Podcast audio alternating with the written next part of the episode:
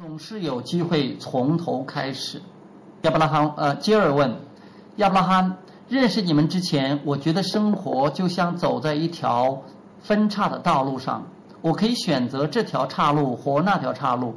如果我发现生活似乎出了问题，我可以返回上一个分叉点，重新选择一条或许结果会比较好的路。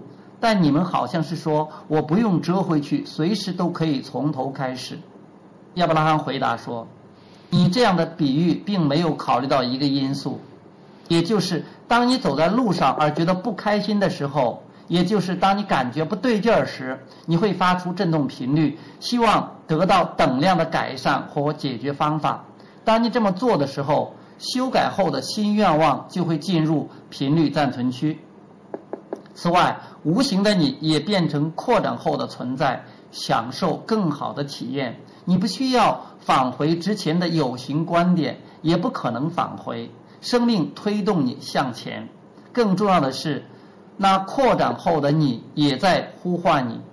如果你仔细聆听，眼前就会出现一条照明充足且顺畅的道路。